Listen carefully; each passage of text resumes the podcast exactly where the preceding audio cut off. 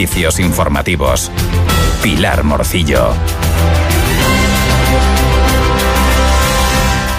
Buenas tardes. Comenzamos hoy viernes con nuestro resumen informativo por la declaración de la situación de alerta por fenómenos costeros en toda la comunidad autónoma de Canarias. Esta ha sido declarada por la Dirección General de Emergencias con base en la predicción de AEMET y también de otras fuentes disponibles y en aplicación del Plan Específico de Emergencias de Canarias por riesgos de fenómenos meteorológicos.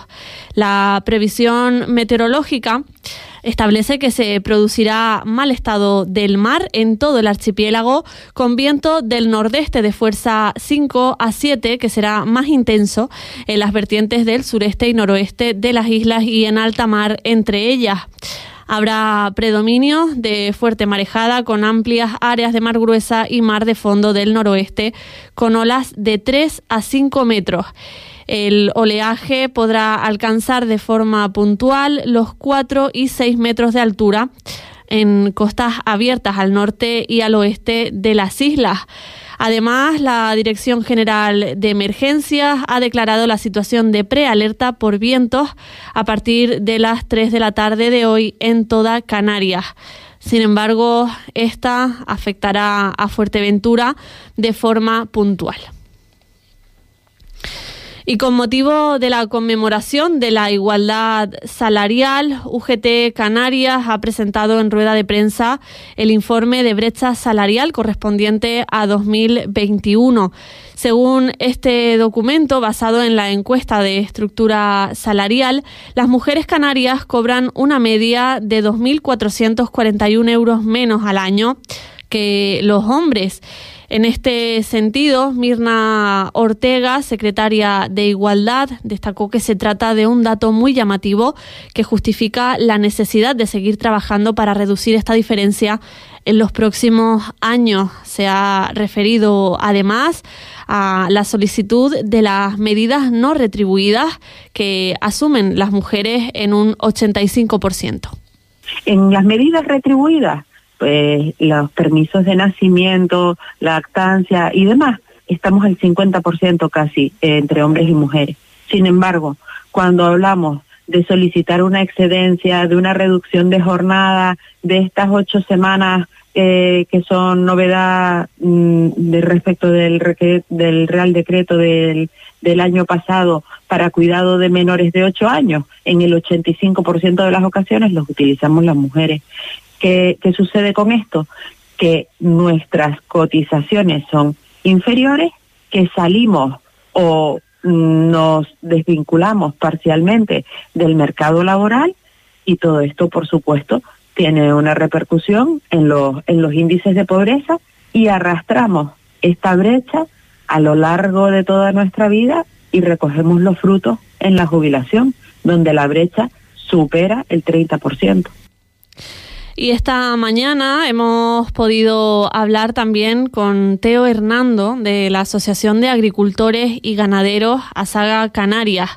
Ha reclamado medidas urgentes para que la agricultura y ganadería no desaparezca. Ha pedido también el apoyo de la ciudadanía en las manifestaciones del sector agrario. Es que de verdad que nos quedamos sin sector agrario. O sea, hay que tomar medidas urgentes ya. Y aparte que las movilizaciones están tomando un caliz y una importancia mediática que también les ejerce presión a nivel político. Porque ya no solo los agricultores los ganaderos son los que se están quejando, es que la ciudadanía también está empezando a decir, oye, pero ¿qué pasa aquí? Que están jugando con nuestra comida, que es que no hay quien compre con estos precios, ¿no? Todo eso, la ciudadanía también ejerce una presión. Por eso, como bien decías ahora en la manifestación que vamos a celebrar mañana en Santa Cruz, también animamos a que la ciudadanía se sume y venga con nosotros y nos acompañe. Porque esto es la alimentación de todos nosotros y nosotras. Esto no es que los agricultores están pidiendo que se les baje el, petróleo, el, gasoil o las ruedas. No, no, de los tractores. No, no, no. Aquí estamos hablando de, de nuestra soberanía alimentaria, de no tener que depender del exterior.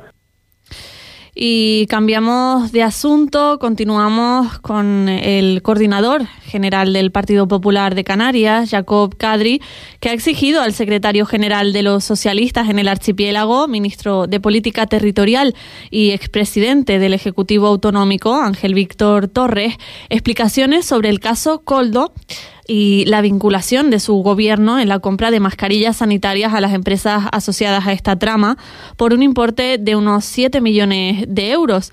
Cadri señala que el Partido Popular profesa su mayor respeto a la labor de la justicia, pero entienden que en Canarias tanto el PSOE como su máximo responsable, Torres, deben dar muchas explicaciones sobre este asunto. Nos instalamos ya en el Cabildo de Fuerteventura, que presidido por Lola García ha propuesto a pleno de la corporación la propuesta de declaración institucional para que se reanude la línea marítima que una Fuerteventura con Gran Canaria desde el puerto de Morrojable. Según ha expuesto la presidenta del Cabildo, la decisión de Naviera Armas de suspender sus conexiones diarias con el muelle de Morrojable, manteniendo únicamente los servicios del fin de semana, representa un grave perjuicio para la actividad comercial y social de Fuerteventura, con especial incidencia entre los municipios del sur de la isla. Y el Ayuntamiento de Pájara, a través de la Concejalía de Educación, que dirige Ángeles Acosta, ha exigido a la Consejería de Educación del Gobierno de Canarias que restablezca de forma inmediata el servicio de menú completo en el SEIP Morrojable.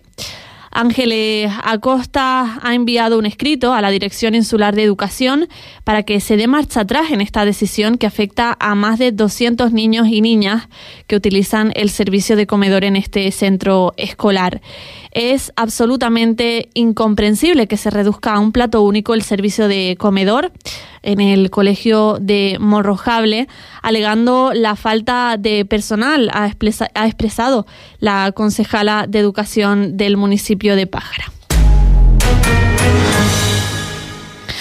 Y llegamos a Puerto del Rosario con los concejales populares Fernando Enseñat, Ana Padilla, Clara Peña y Antonio Borrero, que preguntarán al alcalde David de Vera y a su grupo de gobierno en el próximo pleno de Puerto del Rosario qué pasa con la segunda y tercera línea de guaguas de las que se anunciaba su puesta en marcha a finales del 2022 y todavía no se sabe nada de ellas, aseguran.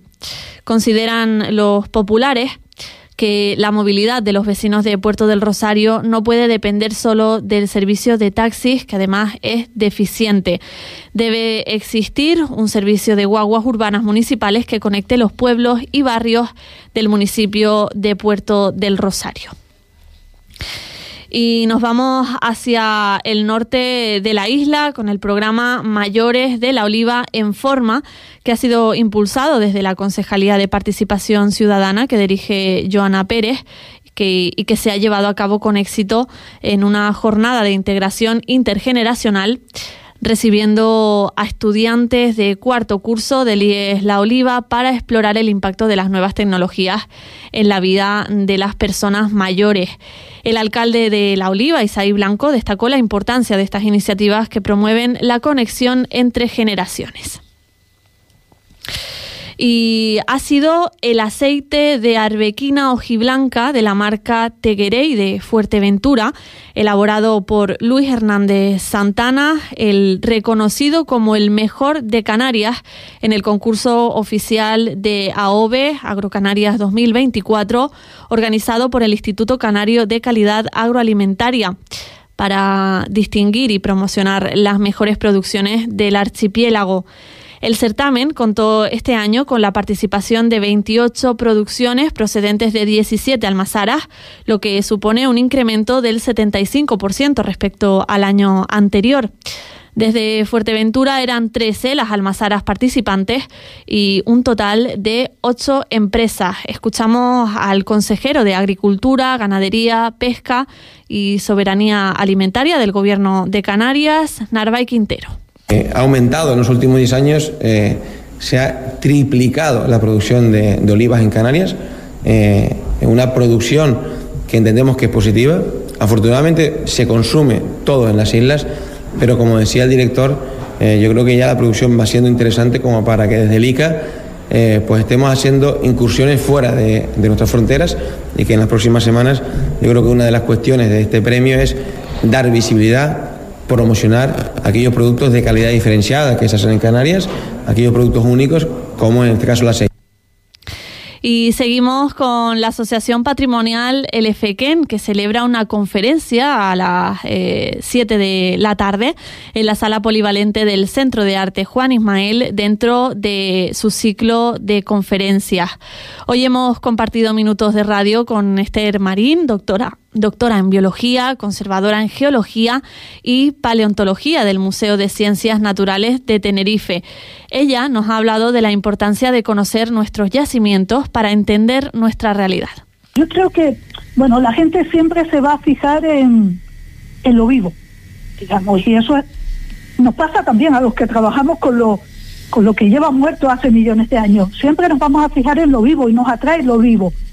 Pero eh, conociendo eh, los fósiles, conociendo los yacimientos, vamos a entender mejor por qué tenemos eh, el paisaje que tenemos hoy en día, por qué tenemos la fauna y la flora que tenemos hoy en día, y qué ha sucedido con aquellos, eh, vamos a decirlo coloquialmente, con aquellos bichos que, que han desaparecido, por qué han desaparecido, ¿no?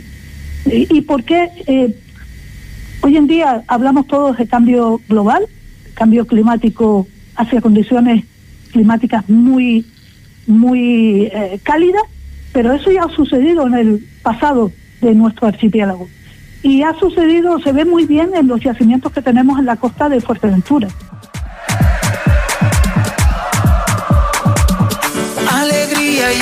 El Ayuntamiento de Pájara, a través de la Concejalía de Festejos que dirige Juan José Viera, ha anunciado ya el comienzo del Carnaval de Pájara bajo la alegoría El Circo. Estas fiestas se extenderán hasta el próximo sábado 9 de marzo y recorrerán diferentes localidades del municipio. Esta tarde de viernes tendrá lugar el carnaval en La Lajita dará comienzo a las 7 de la tarde con la gala carnavalera que contará con diversas funciones, entre las que se encuentran actuaciones de los grupos del carnaval del municipio, como malabaristas, comparsas y transformistas. Y culminará la noche con la tradicional verbena con Nuevo Clan y Grupo Bomba.